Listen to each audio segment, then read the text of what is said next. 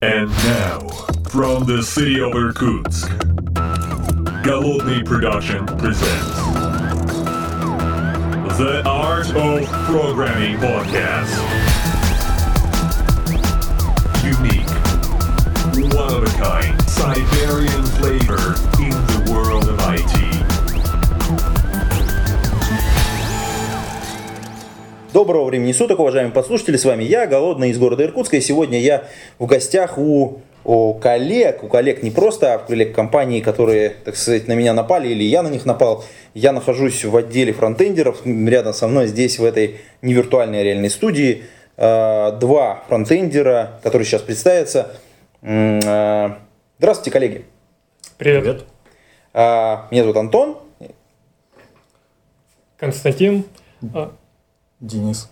Константин и Денис. Константин и Денис оба работают в компании SP System а, и являются фронтенд-девелоперами. У меня, кстати, как у человека из, глубоко из бэкэнда, есть вопрос. Есть же, так сказать, вот верстальщики, а есть фронтенд-девелоперы. А разница в чем? В том, что у фронтенд-девелоперов верстка, она ну, очень-очень малую часть работы занимает в основном. Я бы сказал по-другому, просто разработчик, наверное, считает э, чем-то не очень интересным для себя писать вот верстку, там, стили писать.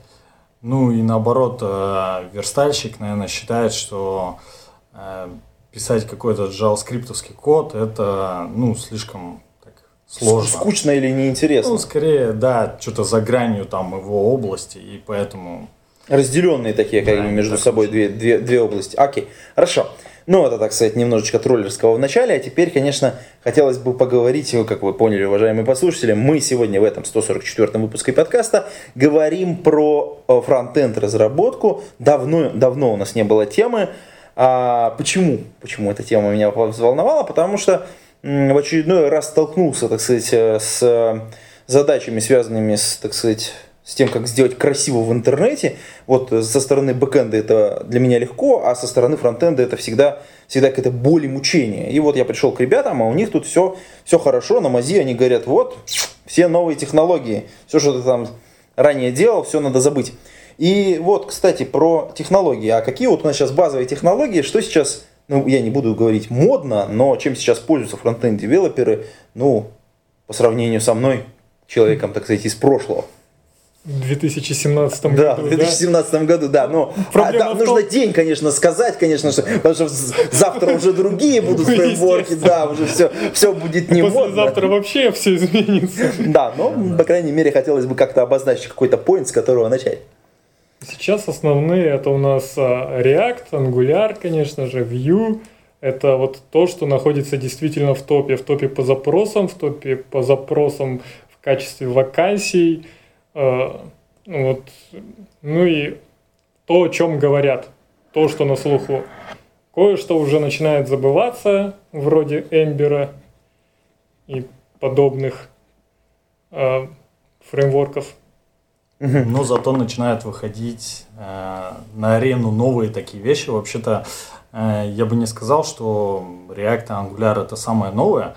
Самое, скорее всего, такое горячее из последних это, наверное, веб-компоненты, которые, ну, вроде как говорили, что 2017 будет год веб-компонентов.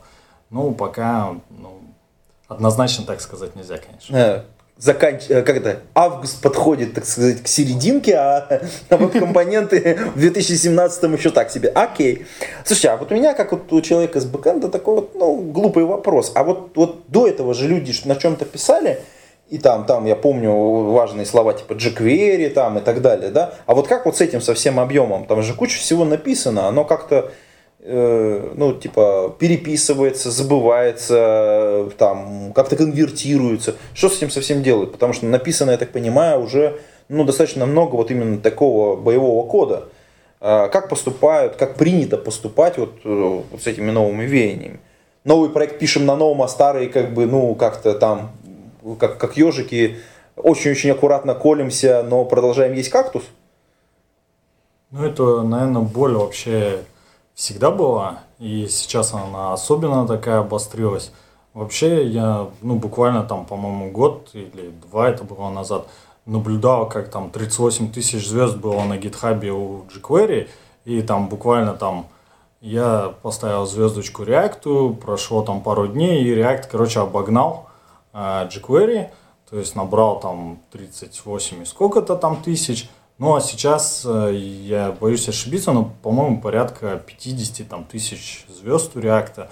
Вот. Ну а jQuery, он продолжает жить, он используется. Вот, собственно, у нас э, есть проекты, которые тоже на jQuery, просто объем кода очень большой, взять их всех переписать, э, ну, просто-напросто невозможно.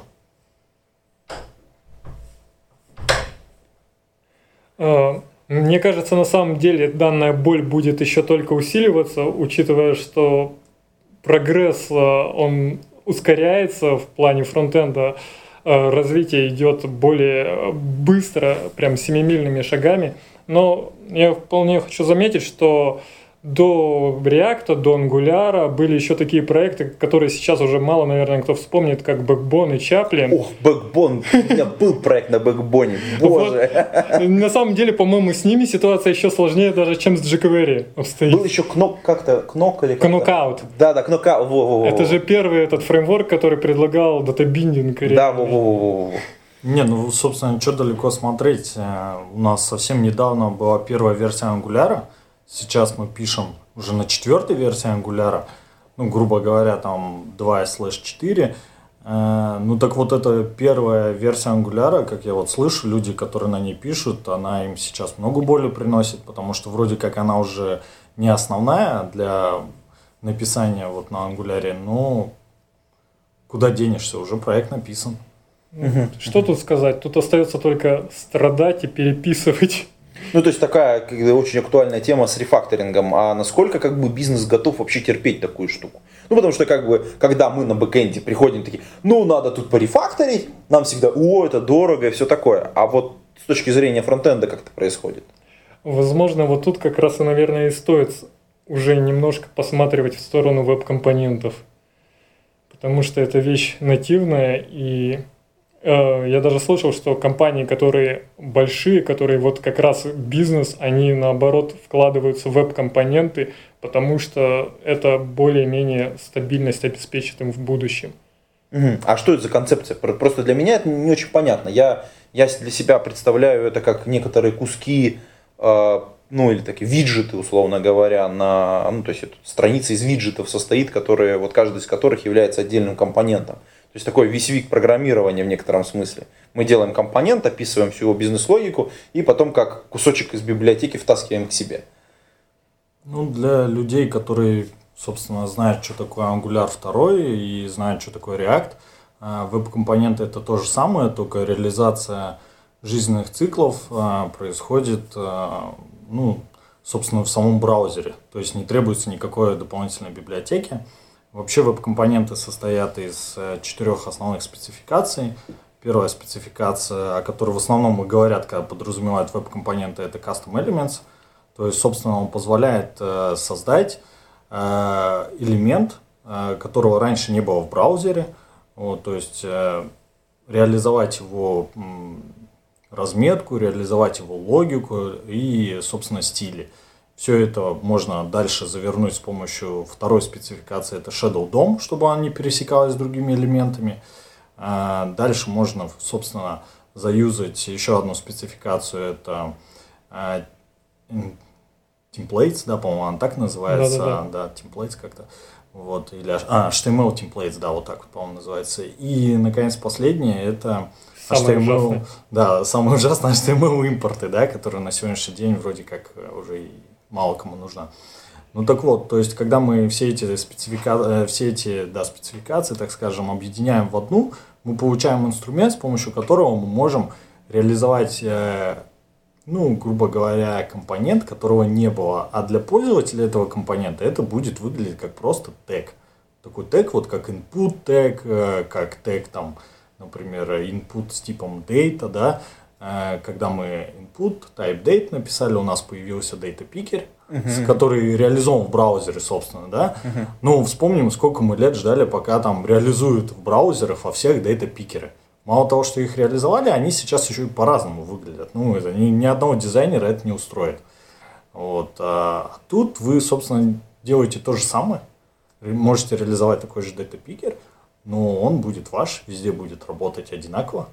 Ну, везде я говорю. No, no, как, как, чувствую да, такие да, лохматые елочки да, с обоих да, сторон. Прям. Да. Везде одинаково. Это, кстати, тоже, по-моему, большая боль для вот, э, разработчиков. И, и здесь, как мне кажется, для, для вас одна из главных э, особенностей, которая благодаря чему процветают всякие фреймворки, это вот попытка внутри фреймворка инкапсулировать вашу работу, чтобы за все вот эти вот э, операции с браузером, за, за все понимание, как вообще это все должно одинаково работать на всех версиях, чтобы за все за это отвечал фреймворк. А вы отвечали только за бизнес-логику. Я так понимаю, что это основная как бы задача, когда вы там выбираете какой-то фреймворк, вот типа найти такой, у которого все хорошо. А. Чтобы мы дальше отвечали только за бизнес-логику и логику обновления этого фреймворка. Это нас и спасает на самом деле. Не, спас, не спасает, окей. А слушайте, а вот если не спасает, да, то как... Э, то есть, ну, вообще, ну, то есть, я, я, для меня, да, вот для меня вот когда-то Angular, когда появился, я такой думаю, о, Angular, наконец-то нормальная извините, нормальное программирование в браузере, ну, то есть, типа, там, все по-человечески, там, все контроллеры, датабиндинг, ну, то есть, там, как бы, все вот это вот богатство, так сказать, оно туда въехало. Я так думаю, можно наконец туда прийти и что-то программировать. А потом я так вот, знаете, как это, случайно там три огненных солнца пролетело, и такой хоп, вторая версия ангуляра. И такая между первой и второй такая какая-то пропасть. То есть там вот ты берешь, и там код нужен, должен быть другим совершенно. Как вот с этим? То есть вот этой преемственности в, в рамках одного фреймворка нету, я так понимаю?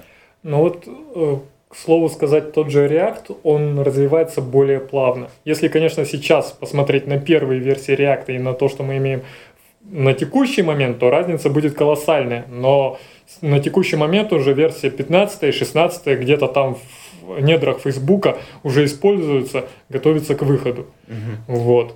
А вся его история развития, она была более плавной. Угу. И была поддержка очень Такая серьез, серьезная. Ну, да. Серьезная, да? А вообще, как бы, вот если там весь там фронтенд посмотреть, там какой процент, условно говоря, пишется на реакции, а какой на ангуляре. Ну, на последних версиях ангуляра, там мы все объединим, допустим, и все версии React объединим. То есть там 5, 10 процентов, 20. Кто-то там есть монополист, типа там Java какой-нибудь, на который там 30-40 процентов пишется всего. Вот я затрудняюсь ответить на самом деле. Ну, здесь э, скорее можно так разделить, что очень крупные проекты, особенно в Enterprise, там, ну, то есть сейчас э, э, фронтенд есть и в Enterprise, для кого, ни для кого не секрет это уже. Так вот, э, там пишется на Angular. Ну, то есть Angular вроде как такая вещь, которую ты выбрал, вот как э, какой-нибудь из фреймворков для Java, у тебя там все есть, ты все, все настроил, да, и все запустилось. А React это, ну, грубо говоря, все остальное. Вот, то есть там, где люди готовы хоть немножко рискнуть там и так далее. Ну, то есть, э, если в общем смотреть, то всего остального, конечно, больше. Поэтому превалирует на сегодняшний день 100% это React. На втором месте, скорее всего, идет Angular. Ну и дальше идут все остальные фреймворки, такие как э, Vue.js, такие как там React там, и остальные. А если мы от фреймворков немножечко отключимся, вот Java, э, jQuery сколько процентов бы по-вашему, где вот он, если мы включили бы в этот список, он где между вот там React, Angular, ниже, где, где бы он находился? Скорее в топе. На самом первом месте. На самом первом месте? Ну, я думаю, еще очень-очень много проектов, которые держат себе, себе ага. jQuery. Так, а я задам еще очень важный вопрос. Просто вот, знаете, этот вопрос, который волнует настоящего программиста. Ну, то есть не того, который, типа, я люблю программировать, а тот, кто зарабатывает деньги. Вот он такой пришел, такой говорит, так, ну, понятно, на бэкэнде вот у меня раскладочка по зарплатам, приблизительно там вот вилочка такая-то, такая-то, а вот где больше денег, э, в каком фреймворке, в каком, вот, э, условно говоря, так сказать, реалии обитания JavaScript разработчика, JavaScript фронтенд девелопера? В чем? В каком из фреймворков ты Да, в каком из фреймворков, конечно. Может быть, на jQuery надо писать, вообще на все остальное забить. Мне кажется, скоро так и будет на самом деле. Э, получится ситуация, как вот с этим Ой, забыл название языка. Есть какой-то язык, на котором написаны банковские Кабол ты, наверное, имеешь в виду. Вот, возможно, да. И сейчас там бешеные зарплаты просто потому, что... Никто не хочет учить, да. Ну да. Ну и вот из jQuery будет примерно то же самое через несколько лет. Не, на самом деле с jQuery просто ситуация такая, что jQuery чем хорош? Тем, что ты вот себе прописал там в скрипте, да, загрузку, собственно, самого jQuery, дальше прописал загрузку там плагина, и дальше просто написал небольшой кусочек JavaScript, и у тебя это заработало. Все. То есть ты как бы сам ничего не выдумывал, тебе ни о чем думать не надо было, тебе не надо настраивать веб-пак, тебе не надо, собственно, там прописывать все эти плагины, заниматься всем этим, ну, грубо говоря, все, всем этим окружением, инфраструктурным окружением, да, ты имеешь в виду да. настройку рабочего места, да, настройку да, сборки, да. настройку, так сказать, вот какого-то там. Ну, слушай, да, в 2017 да. то же самое можно сделать с помощью Vue.js. Ну, Vue.js тоже как-никак настроить нужно. Не обязательно. Хоть, хоть, не, ну да, не обязательно, но на самом деле, когда ты начинаешь писать большой проект, ты еще там сервер-сайт рендеринг захотел а, а прикрутить. А представь на jQuery большой проект. Ну, как ни странно, но их пишут. И я больше даже скажу, что современные все вот эти вот CMS наши, они очень хорошо дружат с jQuery. То есть ты можешь прямо вот э, загрузить туда плагин jQuery, он у тебя заработает. Это важно для админа, который там не супер какой-то вам программист. А вот, грубо говоря, попробуй ты туда ангуляровский какой-нибудь компонент загрузи. Или реактовский загрузи. Да даже тот же Vue.js загрузи туда компоненты, то это уже сложнее. Угу, угу. Я Но бы... все-таки я бы вернулся немножечко к деньгам. То есть, как бы, насколько высоко оплачиваемая работа, вот, ну, то есть, если вот по категориям разбить, понятно, что там всегда есть какая-то э, топовая работа, есть какая-то не топовая работа, но все равно в каждом из фреймворков наверняка есть какая-то медианная зарплата ну, есть медианные какие-то ограничения. Вот если бы там, мы возьмем такого медианного разработчика из React, медианного разработчика из, там, соответственно, Angular, медианного разработчика с веб-компонентами, медианного разработчика jQuery, то есть вот где, как бы вы их поставили? Первое, второе, третье, четвертое место. Ну там, это понятно, что все, воздух, потолочные данные, все такое. Ну, просто вот, чтобы понимать. Я бы, наверное, на первое место поставил разработчика React, React Native. И это причем в комбе. Ага. Так, ну, то есть это такой человек, обладающий двумя компетенциями, ты имеешь в данном да, случае. Да, потому что на самом деле запросы такие есть. Вот именно React, React Native очень часто попадаются. Угу, угу. Это потому что настолько удобно или потому что Facebook продавил эту тему? Возможно и то, и то в какой-то степени. Э, в какой-то степени это действительно удобно, то, что у тебя один компонент, э, который может работать в разных окружениях. Так. Вот.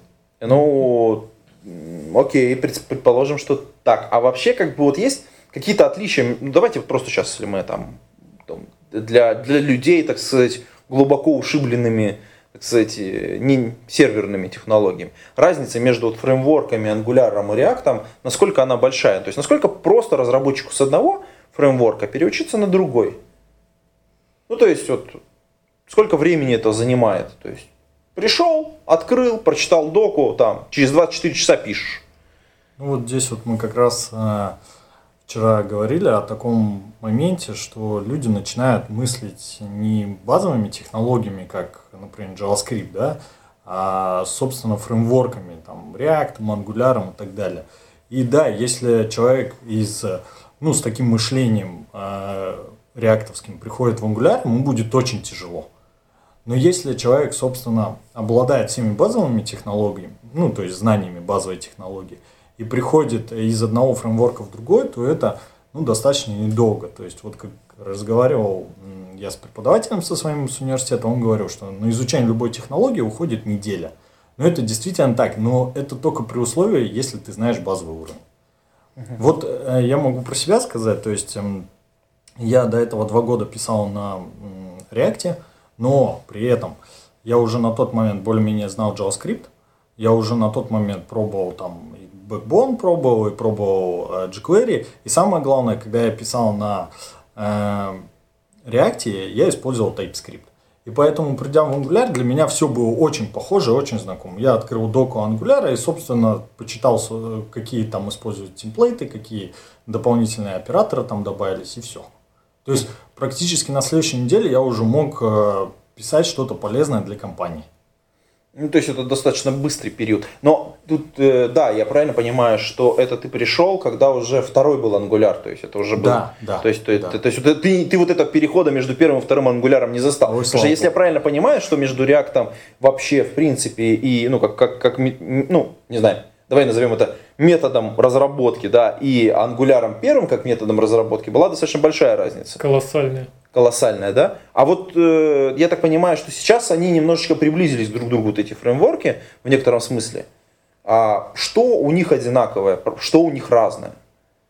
Ну, самое главное, что, в общем-то, ну, я боюсь ошибиться, но мне кажется, это заложил именно React, это этапы жизненного цикла.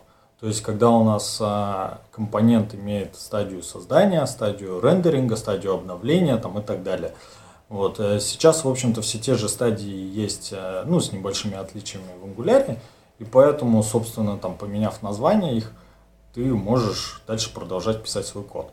Тот же самый, что ты писал там на React. Угу. То есть, скажем, ну, на React ты написал код, который во время обновления компонента там проверяет, ну, предположим, консистентность каких-то данных. Ты этот же код берешь, копируешь, только вставляешь в другой метод в Angular, и он работает. Угу. То есть, собственно, они очень похожи на сегодняшний день.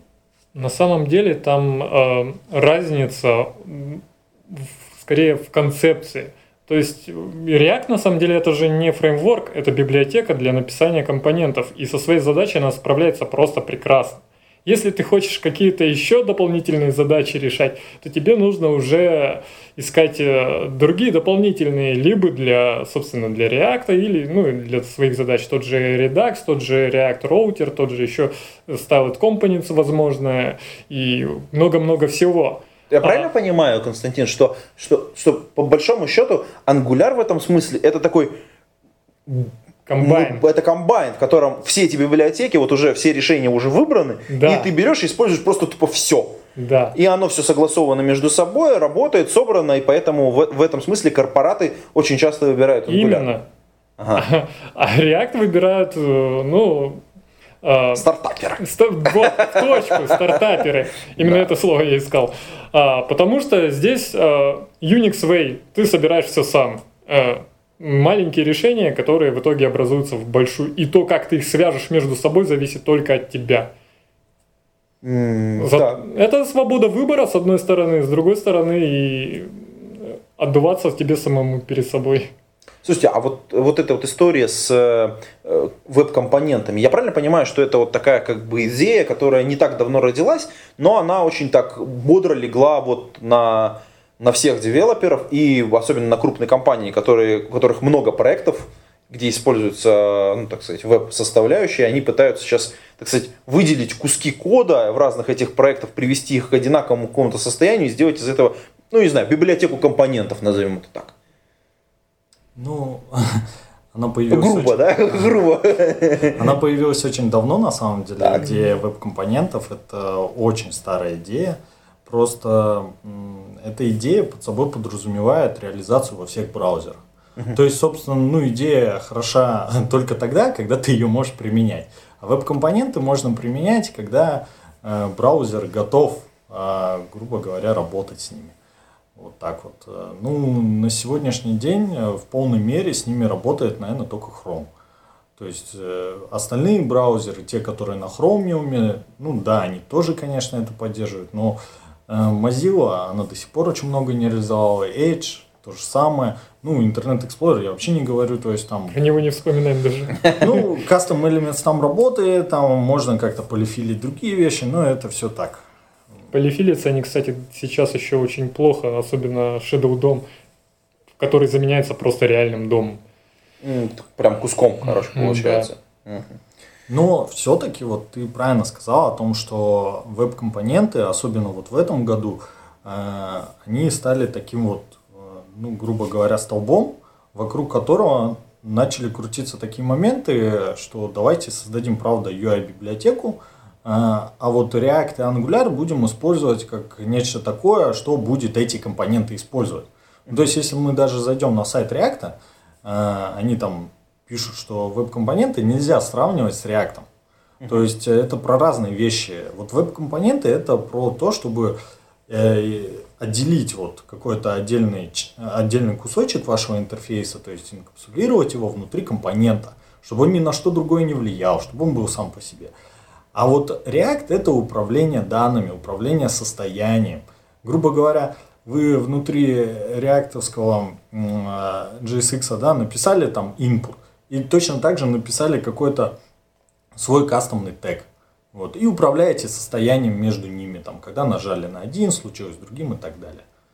Поэтому, да, сейчас, э, ну вот мы, собственно, занимаемся примерно тем же, ну, стараемся перейти на такие рельсы, что э, наши компоненты выделить в Web Components, э, для них сделать обертки ангуляровские, и уже, вот, грубо говоря, эти веб-компоненты с их обертками использовать в проектах.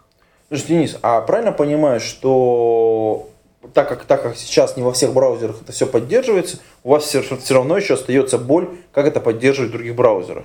Ну, то есть, условно говоря, если ваши продукты работают там на, соответственно, на Internet Explorer, или там должны работать на Internet Explorer, то вот вы все, там, режете вены и говорите, а все плохо.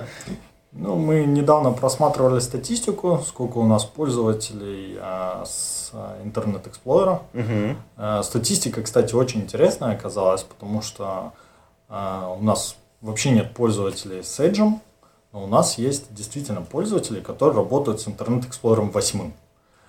Но мы этим пользователям никак не поможем. Даже если мы, грубо говоря, вообще откажемся от веб-компонентов, у нас все равно базовая часть нашего проекта это все-таки Angular. Angular не поддерживает Internet Explorer 8. Поэтому, собственно, в эту сторону ну, смотреть даже не имеет смысла.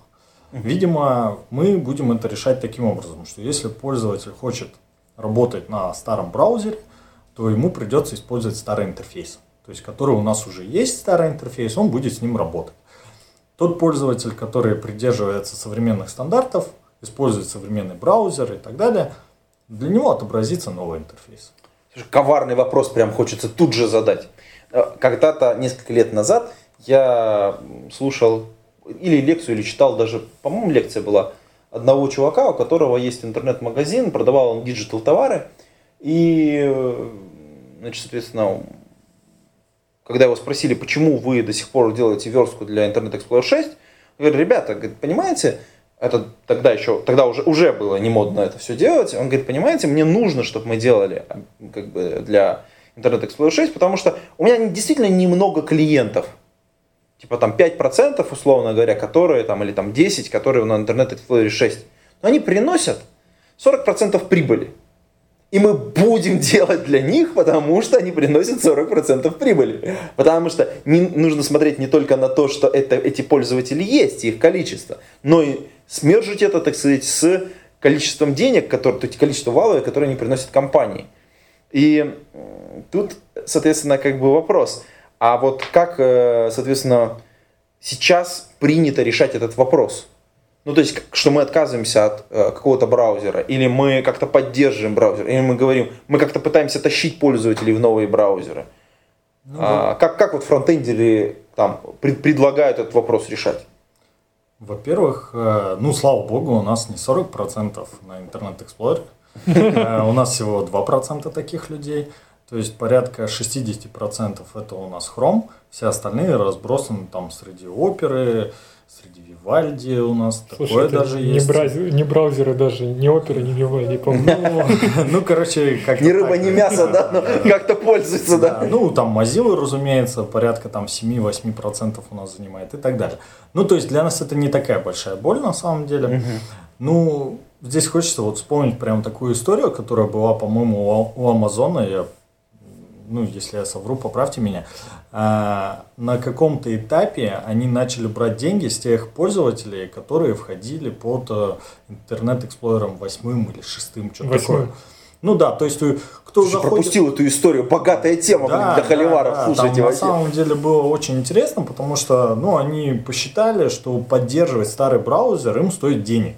Ну хорошо, хотите под старым браузером работать, мы вам наценочку на продукт просто, на товар какой-то сделаем, и все, эту наценочку заберем себе. Вот так они и поддерживали. Сейчас вроде как они от этого отказались, я не знаю, они поддерживают ли вообще Internet Explorer 8, но ситуация такова.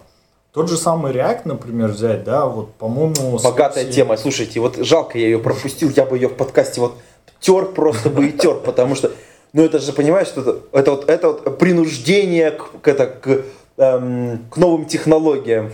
Чувак, ну вот, хочешь старым пользоваться? Не вопрос, просто на 2 бакса дороже. Вот. Ну, да. И ты такой, что-то, ладно, обновлю, обновлюсь, да, возьму новый, да. да. Я думаю, все фронтендеры были бы счастливы, если бы просто весь мир перешел на Chrome. Да, обычно наоборот, да, когда что-то новое покупаешь, тебе там заплати побольше, а здесь наоборот. Ну, ну кстати, э, вот, кстати, тоже про, я тоже, раз, раз, тут, так сказать, подкаст про фронтенд внезапно организовался, есть вопрос. А вот было бы хорошо, чтобы все пользовались одним браузером или нет? Еще более холиварный вопрос, конечно. Когда-то так и было. Ну да, времена Internet Explorer 'а. Да. Уже скачано. Но до этого Netscape Navigator. Да. Но это ничем хорошим не заканчивается. Никогда не заканчивается. Даже посмотрите вот на историю современного хрома, уже начинают проскальзывать такие некоторые забавные вещи. Вот хром буквально на прошлой неделе э, обновился, ну то есть stable у него 60 версия вышла, эм, и появилось там достаточно большое количество баг. Э, то есть в DevTools там, когда открываешь, например, отлаживаешь свой проект, он у тебя просто берет и падает. То есть, э, собственно, вот мы оказались привязаны к, интернет, э, к хрому, да, сейчас, а он падает, ну и что вот дальше делать, интересно. Но учитывая, как они перелопатили DevTools, я думаю, это вполне ожидаемо. Но, новая фича просто, условно говоря. А это, это стабильный релиз? Это, то есть, как да, продакшн да, это стейбл, да, да, да. да. Та, там же просто появился этот coverage режим и еще что-то, куча фич. Просто, возможно, да, им стоит еще дать какое-то время на отлаживание, на Просто у кого-то премия горела, сто процентов. Ну просто сто процентов, да. А у кого-то теперь компьютер горит. Да, но есть истории, кстати, которые заканчиваются хорошо, но по сравнению с историей про Internet Explorer, конечно. А, я сейчас э, говорю о семье патронов, которые поддерживают этот и другие выпуски подкастов. А, этот выпуск подкастов поддерживают Федор Русак, Сторожук Богдан, Сергей Петров, Сергей Киселев, Сергей Винярский, Яков – Павел Ситников, Ника Буру, Дмитрий Долженко, Павел Дробушевич, Григорий Пивовар, Василий Галкин, Евгений Власов, Константин Коврижных, Лагуновский Иван, Сергей, Сергей Жук, Александр Кирюшин, Николай Ушмодин, B7W, Лео Капанин, Алексей Нестеренко. Коллеги, спасибо вам большое за поддержку. А вы, уважаемые подслушатели, можете стать патронами. Пойдите на patreon.com, слэш голодные и задонатите немножко денежек для того, чтобы подкаст развивался. Я купил новые микрофоны, чтобы чаще записывать и радовать вас. Соответственно, и на, соответственно, на, сайте, на сайте patreon.com есть еще закрытый разделчик немножечко для патронов. Там иногда бывает видео. Кстати, готовится новое видео эксклюзивно для патронов. Есть там хорошие вопросы. Но вернемся к подкасту. Итак, хорошие, плохие истории, и вот, вот история про нативные и ненативные умения, да, вот нативность, нативность кода. Давайте вернемся к этой истории. А вот, э, может быть, просто вообще не писать вот на этих фреймворках, а на чистом JavaScript как-то писать, как-то не получается? Или почему вот приходится вот это все изобретать? Язык очень медленно развивается или вот стандартной библиотеки не хватает, которая в языке присутствует? Или оно настолько плохо и по-разному работает в разных браузерах?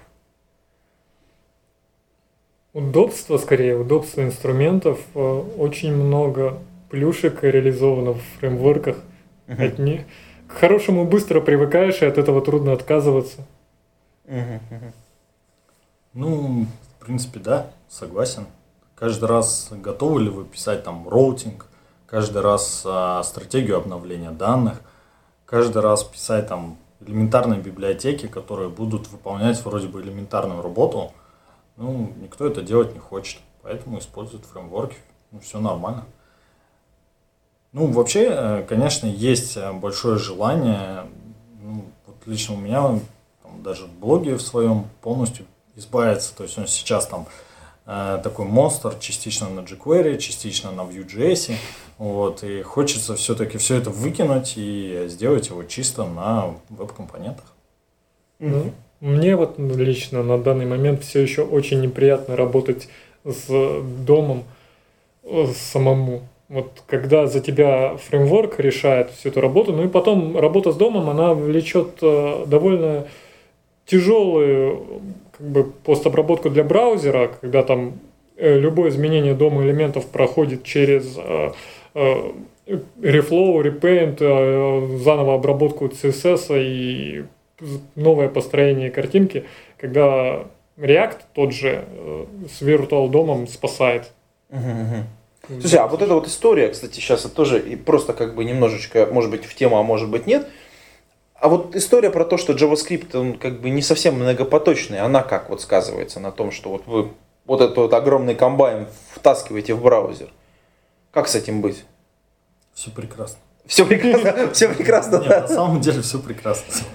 Утечки памяти, ага, тут тонны мегабайт в хроме. Почему у нас хром вешает много? Все жалуются. Никто же не думает, что на самом деле это не хром вешает много, а вешает много сайты, конкретные решения. Ну, все хорошо для, ну, так скажем, инструмент хорош для определенной задачи. Вот так. А, ну, не зря появился Node.js. Node.js появился из-за того, что его вот как раз однопоточная модель выполнения JavaScript, она очень хорошо подходит для э, неблокирующих запросов, да, то есть когда пользователь там нажал страничку, ему показалось, он там нажал кнопочку, произошло что-то, и все это не зависает там на долгие часы, все прекрасно. Node.js справляется отлично, держит там миллион пользователей, все прекрасно вообще, вот действительно. Но если мы начинаем там Node.js использовать для того, чтобы какие-то долгие операции делать, да, он умирает. Ну, потому что, да, действительно, один поток, вы все заняли, он все, все остановилось. То же самое, ну, в нашем браузерном, да, JavaScript. Если мы начинаем делать какие-то долгие операции, то мы ломаем саму идеологию языка, то есть его назначение ломаем. Поэтому, ну, просто нужно задачи оценивать. Возможно, стоит как-то по-другому отнестись к тем задачам, которые требуют вот такого выполнения. Там, отправить их на сервер, а в этот момент перестать там в браузере что-то делать. Просто получить результат, показать, все. Асинхронность еще спасает.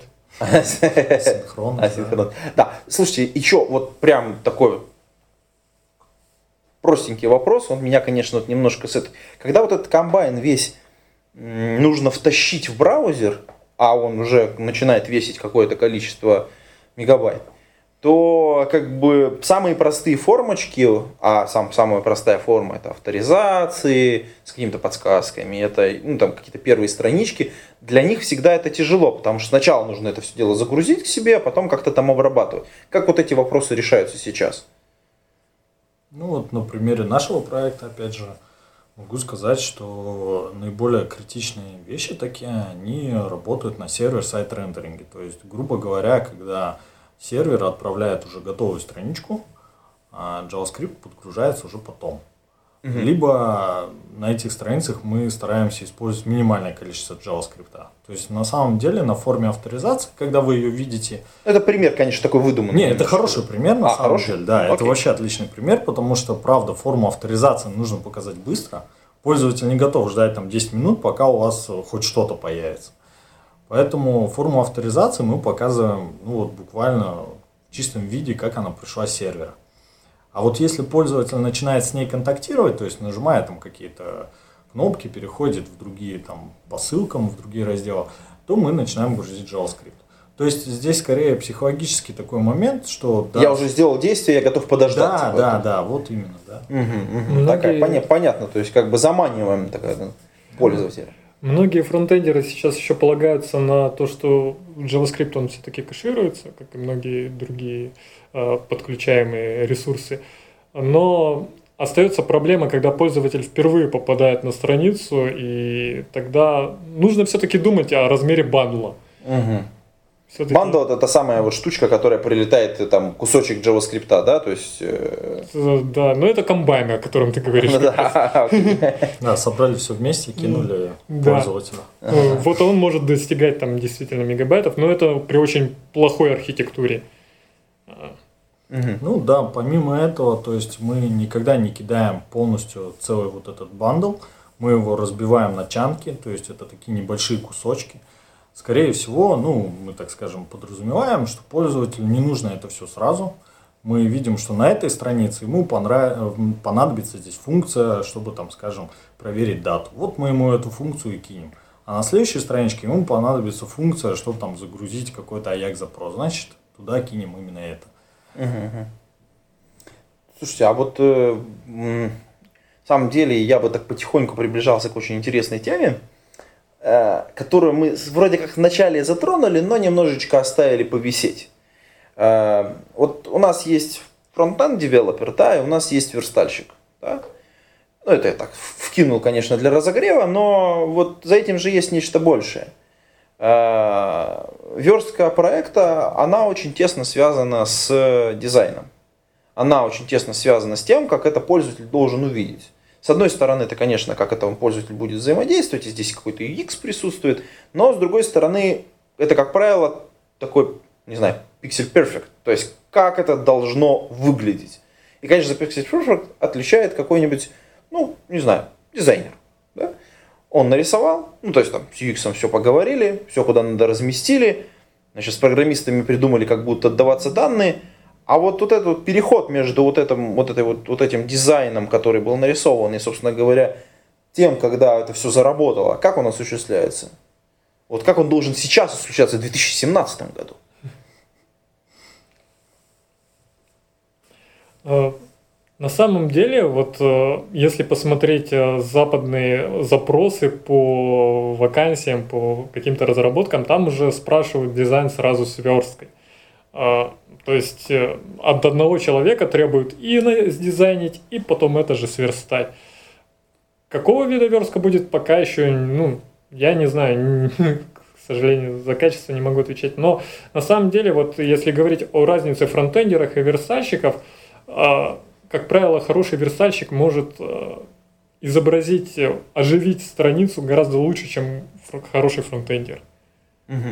Потому что тут все-таки немножко разный спектр задач, что требуется от верстальщика и что требуется от фронтендера. От фронтендера действительно э, требуется то, что, о чем мы до сих пор говорили. Это э, работа с фреймворками, это э, бизнес-логика, это как бы распре- Обработка каких-то исключительных ситуаций. да, да. и направление потока данных там. Вот, мгм. ну вот. Денис, а что ты думаешь по этому поводу? Ну, я вообще верю в светлое будущее, что у нас рано или поздно, опять же, вот наши веб-компоненты, они станут чем-то естественным для нас. И тогда, грубо говоря, когда один раз компонент написал программист, то есть поучаствовал в этом, дальше верстальщик, ну или, грубо говоря, даже дизайнер, может взять этот компонент, перетащить мышкой куда-то себе там на экранчик и расположить его правильно. И все это будет работать. Ну, то есть, как сейчас работают конструкторы, но только этот конструктор, который состоит из элементов, которые подготовил программист. То есть программист подготовил элементы, дальше, э, собственно, дизайнер раскидал их по страничке и отдал обратно программисту. И программист уже, ну, тот же или другой, не знаю, связал все эти элементы. То есть они начали работать совместно.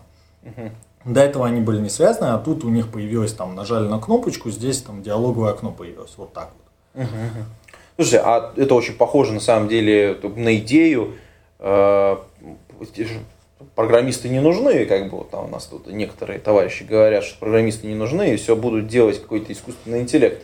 То здесь у вас во фронтенде немножечко по-другому. Э, Верстальщики не нужны, да, то есть вот напишем веб-компоненты, а дизайнер на придет, сам, значит, навтыкает их куда надо, красивенько расположит, и фронтендер потом в конце их аккуратненько данные бизнес-логику провяжет, и вообще все будет зашибись. Вообще, я так понимаю, что мы сейчас обсуждаем пост, ссылочку приложим в шоу-ноты, конечно, уважаемые коллеги, уважаемые послушатели, э, пост, э, который наделал много шороха какое-то время назад, это Артемий Лебедев, где он там возмущался, я так понимаю, у него там подгорает в этом месте, а, по поводу, что каждый дизайнер должен уметь верстать. Ну, идея вообще хорошая.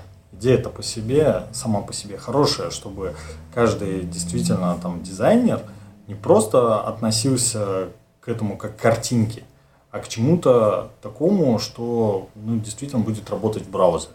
Потому что иногда дизайнер может нарисовать, ну, хорошую штуку, конечно, хорошую, но только она работать не будет. Потому что, ну, технологии тоже ограничены. То есть здесь вот конфликт интересов начинается. С одной стороны, мы говорим, дизайнер не должен мыслить внутри вот этих рамок браузера. С другой стороны, если он не мыслит в рамках браузера, то ему придется несколько раз это все перерисовывать, потому что ну, не смогут просто верстальщики это сделать. Идеальный поэтому дизайнер, наверное, все-таки понимает, что такое верстка там и так далее. И вроде как сейчас есть много курсов, где дизайнеров обучают этому. На самом деле мысли-то эти не новые, это уже идет какой-то, ну, достаточно долгий промежуток времени. Как минимум я еще в прошлом году слышал э, о том, что дизайнерам нужно немножко окунуться в верстку. Также говорят, что и верстальщикам-то нужно немножко окунуться в дизайн, чтобы понимать, чтобы люди говорили на одном языке. Слушайте, я вот вообще вот реально, я считаю, что все разработчики, вот все разработчики, должны пойти поработать в Макдональдсе. Ну, чтобы знать, что на самом, что на самом деле сложная работа, многопоточная, что такое сроки по-настоящему, что такое время, что, что, что такое дедлайн. И потом пришли такие, о, ну нормально, да, у нас тут вообще лафа. Вот мне кажется, эта идея, вот она где-то вот из этого. Ну, да, возможно, с одной стороны, а с другой стороны, все-таки ну, нет ничего плохого, если ну, дизайнер умеет верстать. Ну, в конце mm-hmm. концов, это дополнительные знания для того же дизайнера. И верстка это не что-то такое суперсложное. Не зря все фронтенд разработчики все-таки постепенно учатся верстать.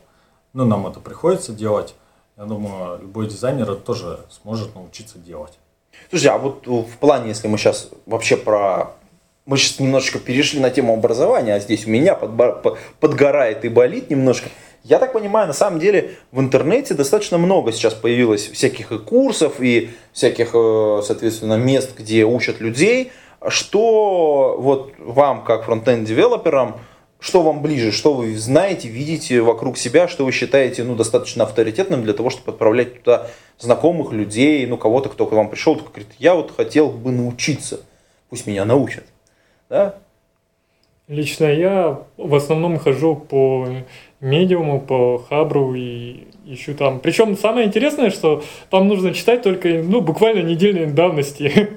Потому что двухнедельной давности это уже все. Это уже фреймворк успел родиться, как бы там... Состариться и умереть, да? Да, состариться и умереть.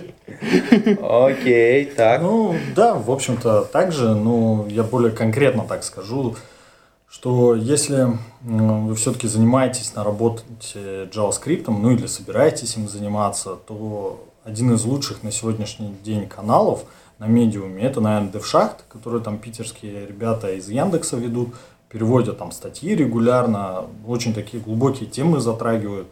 Вот Ссылочку это... приложим шоу-ноты, конечно. Да, У них и подкасты замечательные. А, да, ну вот коллеги, кстати, прям вообще супер. Да, а если нужно вот чисто свои знания подтянуть, такие вот, э, ну, грубо говоря, боевые, когда там нужно сверстать страничку, нужно быстренько что-то написать, то, ну, хорошие курсы у HTML Академии, много бесплатных курсов, там недавно вот были два курса по SVG графики, тоже интересные, кстати, очень курсы, и дизайнерам, наверное, стоило бы и попроходить, и программистам. Я прошел отлично для себя первый, сейчас собираюсь второй пройти, ну, первый достаточно понравилось. Вот, двигали там всякие мордочки на СВГ нарисованные. Здорово угу. было.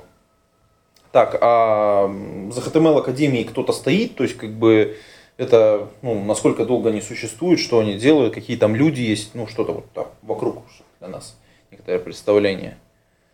Ну, насколько я знаю, а, одним из основателей является Алексей Симоненко, который вместе с Вадимом Макеевым ведут а, а, и Ольга Алексашенко ведут э, тоже Веб-стандарты. Веб-стандарты подкаст, да. Угу. А Вадим Макеев, он же работал в опере, по-моему, да? Да, он вроде как работал в одном из подразделений оперы, которые э, расформировали. Ну и, э, грубо говоря, сейчас он тоже является одним из таких ключевых людей в HTML Академии. То есть он угу. тоже туда перешел.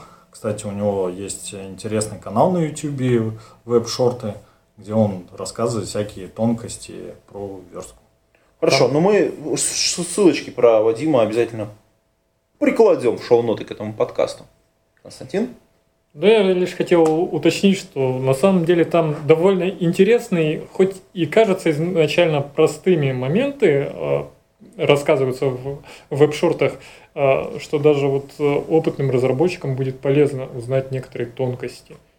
Я бы даже сказал специально для опытных разработчиков, потому что ну вот они позиционируют себя как для новичков – но мы, как программисты, да, особенно которые там с университета программисты, которые знают, что такое C++ и писали на Java, мы такие, когда видим верстку, думаем, ой, ну, да что это за фигня, ё-моё, CSS стили, да я сейчас прям напишу, здесь делать-то нечего.